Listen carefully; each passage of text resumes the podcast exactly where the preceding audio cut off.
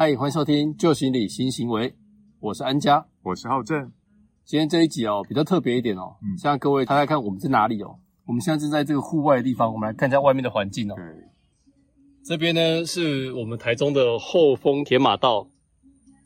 OK，那我们今天呢主要的目的哦，是出来这边呃一边来放松啊，出游，充电一下，充电一下，嗯，运动一下，骑骑脚踏车。同时呢，我们就想到我们来安排一个户外的行程，来做一个户外的拍摄。对，那这一集呢会做成我们的 podcast 跟我们的 YT 上面的一些影像跟画面。嗯嗯，啊，大家应该有听到我们有些背景音乐哦，但我们还蛮担心这在 YouTube 上架会会被禁止哦。但这个是因为刚好我们所在的地方后面有一间咖啡厅啊，这个咖啡厅在播的音乐哦，所以。就刚好蛮应景的，所以我们就特别挑这样场地跟大家来一起分享。没错，而且路边还会有蛮多这个运动的民众啊，有的骑脚踏车，有的慢跑，或者散步的，对，甚至还会有直升机经过，所以很自然，就这边听到非常很多自然的声音。哦对，没错，没错。嗯嗯。那我们今天来讲话，除了一个身体上的充电之外啊，其实还是想要跟大家来聊聊有一些话题啊。这个话题又包含就是习惯这件事哦。所以，安佳，你最近来讲话，有没有哪些习惯你在练习养成？哦，蛮多的呢。因为就像我们之前上课啊，我们不是都会上到这个跟原子习惯相关的内容嘛。嗯。所以在看完这本书之后啊，以及包含跟各位伙伴啊、跟学员分享原子习惯之后，就发现说，哎，其实有一些东西真的很值得哦，加入到我们生活当中。所以，如果是我讲我最近个人的这个养成的新习惯的话呢，类别还蛮多的哦。我还跟浩子开玩笑说，这个习惯呢，我讲完，我怕可能十五分钟、二十分钟就过了。我先讲几个点呢，我觉得比较值得纳入生活当中的。那一个点呢，就是在于，呃，大家应该有听过平板支撑吧？对不对？就是指所谓的 plank 嘛，棒式。对，棒式，没错。这个棒式呢，它其实可以增加你这个核心肌群嘛，这个大家应该都知道，会增加你的腹部啊跟核心肌群。那为什么需要锻炼这个核心肌群呢？因为其实有很多的运动跟动作啊，这个核心肌群哦，都是一个很重要的一个环节。那同时呢，包含很多男性哦，跟女性，甚至特别是女性哦。那如果你因为有的女生比较辛苦嘛，是生殖生殖完过后呢，你会发现说，哎，这个生产完哦，生产完，生殖完，这个剪掉，这个剪掉，不要剪，对不起，我不行，我这样会被公干。对，不好意思讲错了，生殖完会松掉。然后女女性哦，生产完没礼貌，不是要，我不是在讲松掉，是女性生产完的时候呢，可能会有些。呃，容易漏尿状况啊，对，那男性甚至也会，男性年纪比较大的时候也会，所以你就可以通过棒式来增加你的核心肌群，那就可以让你的这个这种呃漏尿的状况可以有所改善。因为我们在户外，要讲少声一点这个词哦，听起来有点有点敏感。对，因为旁边的陆续经过的路人还蛮多。没错，所以我自己哦，其实就是第一个习惯就是会去做棒式。对，那每天我定的范围是至少两分钟啦，然后我每天做大概都是三分钟、四分钟。对，所以这个还蛮推荐大家也可以做做看的。嗯，对。那黄浩正呢？你有什么样的习惯吗？呃，我的习惯啊，其实你也看得出来，是我是一个比较文静的人。是哪里搞错了？所以其实我比较少出门啊，或者是不太爱往外跑的人，所以也是一个标准的宅男。那最近来讲的话，这慢慢在建立一个习惯，要运动。因为以前呢，我喜欢的运动多半来讲都是一个人很难完成啊，不要想歪哦，就是就是羽球啊、桌球啊，还有排球啊这类型的，然后再来就是很吃场地的，就是像游泳这几种运动是我比较喜欢的运动，但是这是很难一个人完成的，所以就会给自己很多的理由借口，就说啊，因为找不到伴啊，因为没有场地啊，所以就没办法运动。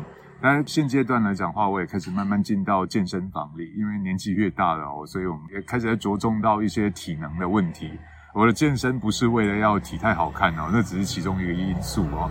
最重要是上课我们要久站，其实会有很多酸痛的一些问题，所以我也开始在健身。那每一个礼拜来讲话，会固定安排两天做重训。那其他的天数来讲话，如果时间还许可，我会多安排两到三天的时间去做有氧。因为这个年纪有到了一定程度之后，就连呼吸都很容易发胖，所以 一定要有氧加上重训，才能维持一般的标准体态啊。那像刚刚浩志有提到说，如果会腰酸啊，跟需要久站的话，其实也很适合把棒式加进来，因为它会把你核心肌群更加的稳固。对对。那我呢，还有第二个的习惯哦，是大家如果之前有看我们的跨出舒适圈的那个活动的话，有看到我那时候挑战这个倒立嘛？嗯，对。那倒立这个呢，它到后来呢，也变成我的一个习惯之一哦。好想看野外倒立，难度太高了。对，所以我这边来分享一下。我记得我在文章上面有稍微简述一下。对，如果没有看到的没有关系，那你现在可以用耳朵听，或者是看我们的这个 YouTube 都可以看到我的描述哦。它呢，你倒立啊有以下几个好处哦。第一个是，如果你连续倒立六个月的话，哎，你的皱纹啊跟白发可以消失哦。哦，回春术没 那么快，还没到那么，还没到六个月。哦，这这个是第一点。嗯，还有再过来第二个优点啊，是你颈部啊跟肩膀还有腰部的疼痛感啊也都会消失。哦，这个我好需要。对啊，所以很值得倒立一下。嗯，再来第三个好处呢，它可以消除你下半身的水肿，让腿部啊变得匀称。嗯，对。所以这个应该是蛮多女性需要的。所以，为什么有很多女生会习惯在睡前抬脚？就是这样的概念。对，让你的那个脚部的那个血液循环增加，回流。对，让它回流。好，那再过来第四个呢？它可以解决你消化不良和便秘的问题哦。这么好？对，还不错。因为你当你倒立的时候呢，你的那个内脏啊，它其实会重新的归位啊，所以这是一个很好的一个运动。所以你跟美牙一样有长期素。美牙是谁？小新的妈妈。没错。对，就非常需要练习一下。对，那当你在倒立的时候呢，我们会鼓励你哦，还是使用腹式呼吸哦。所以你在倒立当下呢，你除了倒立，你还必须专注于你的呼吸啊。所以它有另外一个好处呢，可以让你保持你的头脑清醒哦，提升你的专注力。对，好，再过来最后一个喽。那你当你倒立的时候，你的身体直了之后呢，你的心呐也会跟着沉淀下来。对对对，所以这个呢也是我近期在培养的这个第二个活动。嗯，对，倒立。所以我现在哦，我一定要分享一下，这个是值得炫耀的。同时炫耀完之后呢，自己会更有动力想要坚持下去。像我现在倒立已经完成连续三十七天哦，都没有中断。嗯，那我现在目前的倒立的总时间呢，我来看一下哦，我倒立的总时数啊，已经完成了，哎，刚好是三个小时整。每天平均下来大概是三点四五分钟，所以我我来帮通心粉你敲个碗哦，就是可以户外慢慢摇。看到下次安家老师挑战成功倒立的影片哦，啊，应该应该是可以的，现在应该是可以，现在应该没有问题的哦。对对对，OK OK。那浩正，你这边还有什么一些值得分享的习惯吗？嗯，习惯的部分来讲的话，第一个我是改变运动的习惯呐，第二个来讲的话，对我很重要就是饮食习惯的改变。跟我妈妈来讲的话，晚餐都会照样进食，但是晚上的部分来讲，晚餐的部分我们都会开始避免掉淀粉类的，尤其精致淀粉，像饭啊或面，我们大概都只吃菜啊、肉、喝汤，就这样子而已。而且我们的晚餐时间大概都会提早到大概五点多左右。接下来晚餐过后，都尽量不要吃东西，尽量不要吃东西。包含我最爱吃的饼干、蛋糕啊，包子、馒头啊，超级淀粉控。然后我们今天出来骑脚踏车哦，没有，讲想说面粉控不是淀粉控。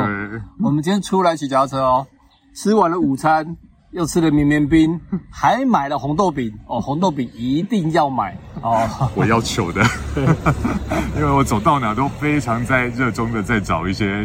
面粉类的点食、点心食材类的东西。对啊，我们忘记 一边录拿拿红豆饼过来一边吃。入 境。对，因为那个也是我们看那个时尚玩家推荐的，在东市这一带还蛮推荐的红豆饼哦。对对，嗯。那最近来讲的话，安佳，你有没有觉察到生活当中有些习惯是不经意展现出来，而不是像我们现在在刻意做培养？嗯，对。有，我发现之前其实有一点会，也是经常被浩正拿来觉得非常夸张，让我说，哎。按照你食量怎么这么大？哎，其实哦，我发现对啊，食量大并不是一个好习惯，因为越到后期年纪越越慢慢增长的时候，你就会发现说，哎，其实在我面前讲年纪，我跟那些又比你更年长的人。对，我要讲的重点是在于说，就是要注意自己的这个饮食习惯，像刚刚浩正所说的，像我自己的饮食习惯呢，以前就习惯会吃很多啊，想要吃到。非常的饱足，想要吃到很满足、很满意的时候，我才要停止。哦，我这边要打个岔哦，因为我跟安家我们认识十几年哦，你知道他人生字典里没有两个字叫做吃饱，哪哪没那么夸张啊，没那么夸张。我每次出去吃很饱，然后说还好。现在现在比较不会了，那是因为后来就发现，哎，不行了，有胃食道逆流了。所以我就说他的胃像个无底洞一样。对，所以说第一个我觉得不好的习惯就是有时候会吃的太多，吃的太饱，然后甚至自制力不足。对，但但是后来我们就开始。培养这些良好习惯的时候，因为除了刚刚我们讲那些习惯一样以外呢，我们等下后面再分享一些呃，是提高你心智方面的好习惯。嗯，所以像其中有一个我们两个都有在做，就是正念观呼吸啊。对，通过正念观呼吸可以提高我们的觉察力，也可以提高你自己的自制力哦。嗯，对，所以说就是有时候晚上就是哦，在看电影实在是很想就配个酒啊，吃个零食，就会变成有时候都忍下来，可能是偶尔为之而已啊。对，所以这个点呢，就在于我发现不经意的以前就是会不经意的吃太多，然后会很容易胃食道逆流。胃食道逆流呢，就会影响喉咙，甚至影响上课，有时候觉得紧紧的不舒服，对啊，甚至是睡觉的时候更会影响你的睡眠哦。所以有很多伙伴，你或许可以去觉察一下，为什么奇怪？我睡觉的时候经常性的想咳嗽啊，不舒服，夜咳都会醒来。它有时候其实就是胃食道逆流的东西，它有点会往上跑，跑到你喉咙，让你觉得痒痒的。对啊，所以调整一下你的生活作息哦，调整一下你饮食习惯，这个对你都很有帮助。对，嗯。那浩正，你有没有觉察到你生活当中有什么习惯是不经意展露出来的吗？我我觉得可能周遭朋友也有种感觉到啊，但是我自己自己最近也蛮意识到，就是我什么都必须要照着规则来走，就是像我的生活上的一些大小事，我都必须要像我的毛巾、浴巾四个角必须要拉得整整齐齐、干干净净的，否则我厕所会上不出来。真的假的？真的，看到它歪了一点，它歪一点，我要去瞧一下，把身体延长去把它拉干，拉的整齐了之后，我才有办法，就有点小小的强迫症啊。然后在家里来讲的话，包含我的衣服，我的衣服像我太不太喜欢我妈妈，我妈妈帮我折衣服的动作，因为她的折法跟我不太一样，我就全部都摊开重折，然后大大小小，我还照顺序、照颜色来做排定，所以这个是我觉得我常常会。有时候还要照颜色，对对对，我要必须要照颜色来拍。然后在外面的时候，就也会有类似像这样的问题跟困扰，就是像安家认识我也很久，其实都知道我都不太在外面的公共厕所上大号。我觉得 再怎么不舒服，我都会想办法忍耐，因为我实在没有办法在外面的公共厕所。我觉得那个太多人做过的，你都不知道到底有没有什么疾病或什么样的，都就就就就会觉得很脏。那很多人都会说：“哎，你就带个酒精去消毒啊！”我说：“我真的实在无法。”所以我现在有一个配套措施，就是铺满卫生纸之类的。所以这个其实也是对我在生活上当中不经意常常会显露出来的一些小习惯啊。对，嗯，了解。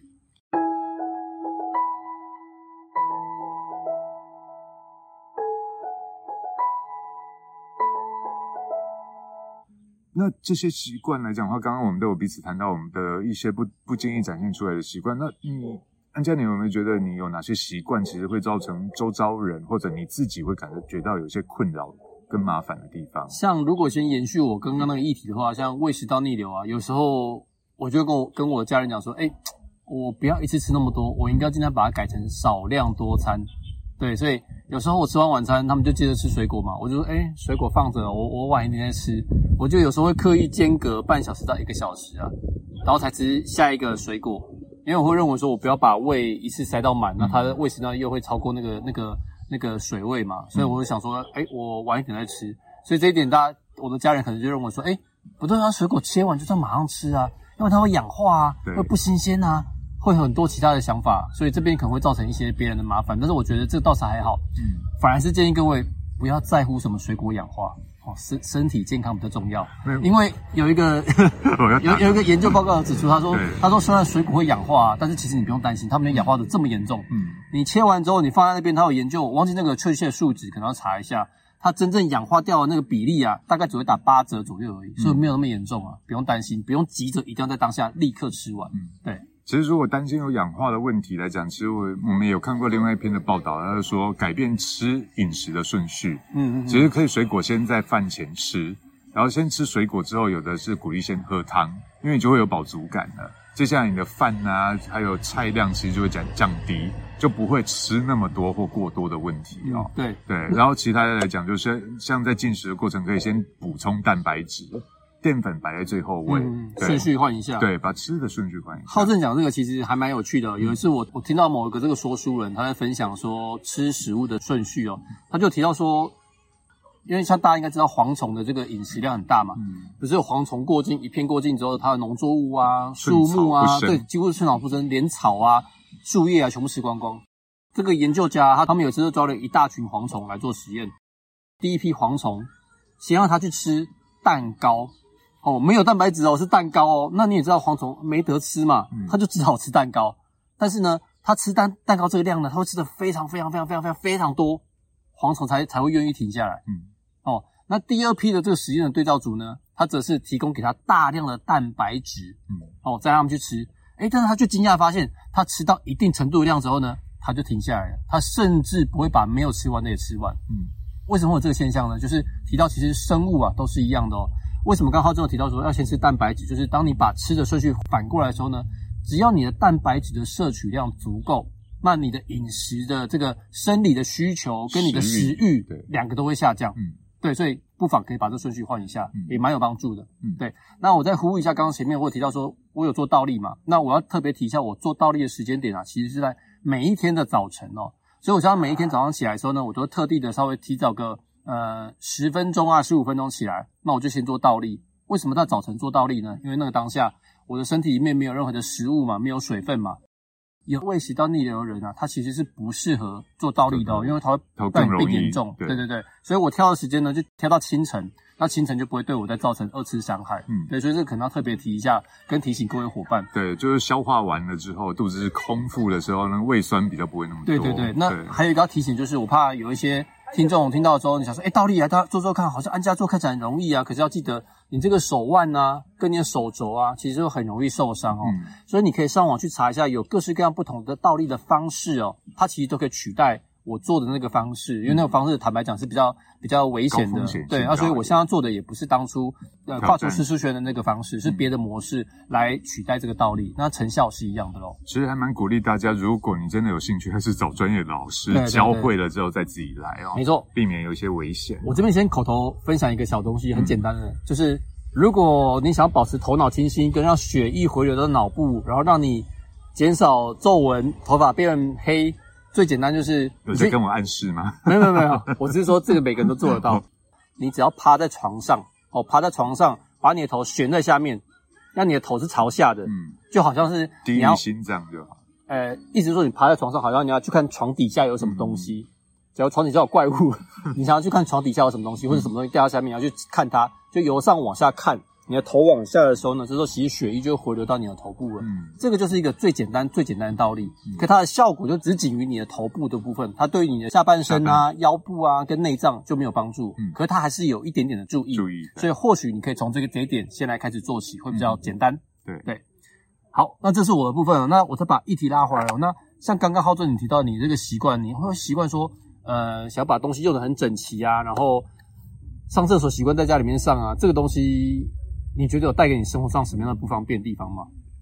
呃，其实我比较想聊的是另外一个议题。哦，哎，好，你说什么议题？就其实说刚刚讲那个是我个人的习惯啊。其实我会觉得，延续刚刚问安家人的那个问题，就是我的有没有什么习惯，其实会造成别人困扰的啊？这个这个习惯，其实我就必须想要聊聊，就是可能就是一个当讲师的一个惯性。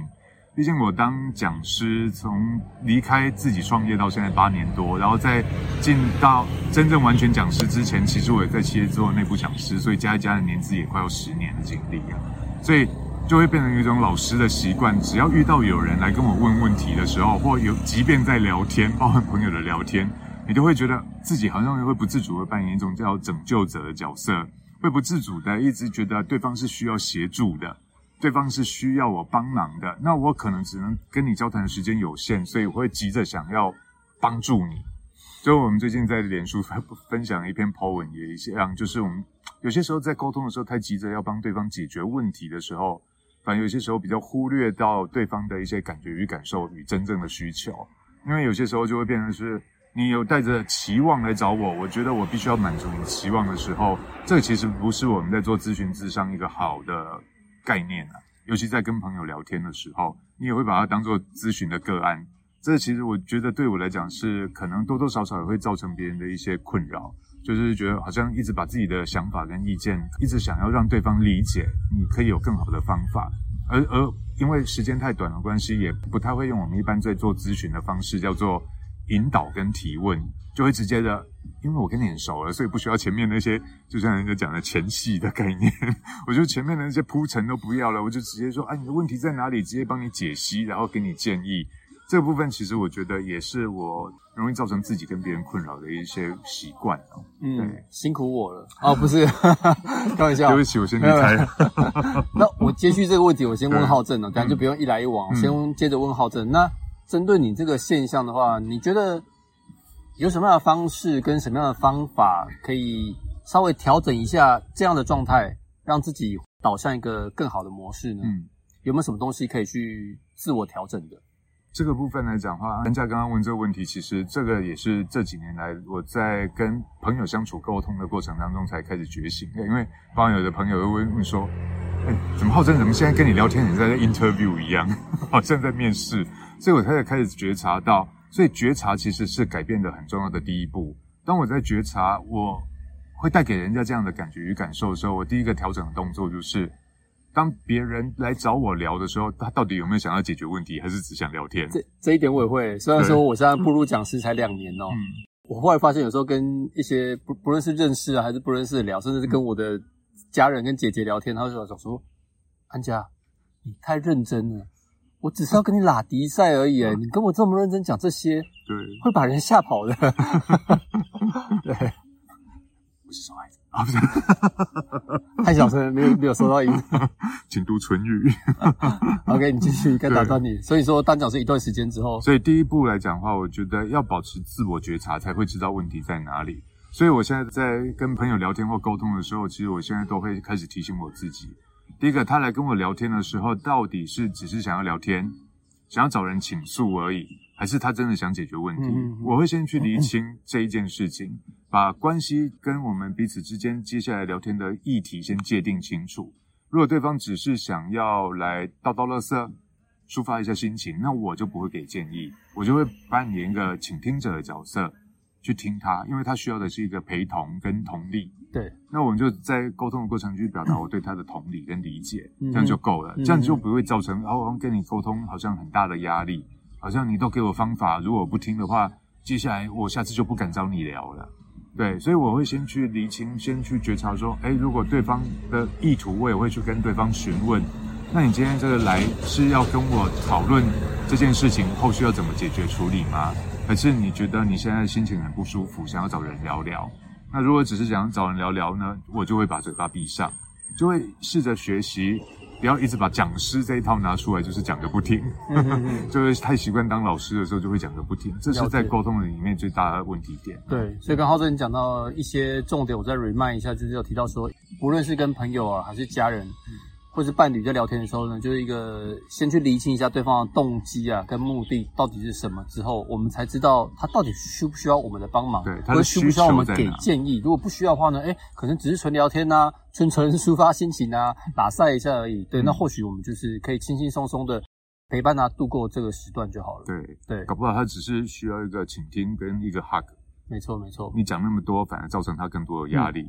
就是我要讲的都被你讲走了。对啊，哎，那我再接着问问浩正哦。那如果假设像你刚刚这些觉察跟你这些做法，有没有实际上有有没有什么样的步骤或者方法，它可以让你持续的做下去，跟提醒你自己啊？嗯，因为这个部分来讲的话，我我们像我们的工作室有谈到一个叫新行为方程式，所以我我自己来讲的话，我会自自己定一个类似像心流 SOP 的概念。我会在我的心里会有一个阶段性的步骤性要来去进行，就是举例来讲，坐下来的第一个阶段，我就要先做跟你做聚焦跟理清，先理清你的需求在哪里，然后还有把我们现阶段的关系也要界定清楚。你来找我来讲的话，是要站在朋友的立场跟角色，还是站在要咨询的角色？这个因为他角色不一样的时候，我们要给的建议跟方向是完全不同的。所以关系的界定，还有我们的需求的厘清，这对我来讲是前两个必要的行为跟动作，一定要先把它界定清楚。第二个，在沟通的过程里面来讲，我就会知道他会开始分流。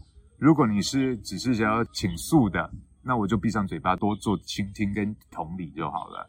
如果你是要带着议题来想要解决的，我就会进入到另外一个分流，就是问题解决导向。那我就要开始仔细去倾听你在描述的过程，整体的事件还有你的情绪感受是什么。那有疑问的地方，我就会在过程里面一直不断提出来，跟协助对方来进行一个叫做聚焦跟理清的动作。那有些时候来讲的话，就会这个就会变成比较像我们在做的咨询跟咨商了。所以我就会把工作跟生活当中开始在做一个分流的概念。所以一开始先厘清之后才能做分流，因为第二个是我们比较常见的工作属性，那也是我们最常用的惯性，所以它对我来讲是舒服的，而且是容易的。反而要变成朋友的角色，完全闭上嘴巴倾听的时候，反而会变得比较不自在或困难一点。嗯，对，所以我的内在里面会设两套的系统，先去界定跟分流，这样在操作起来来讲，你就不会觉得很。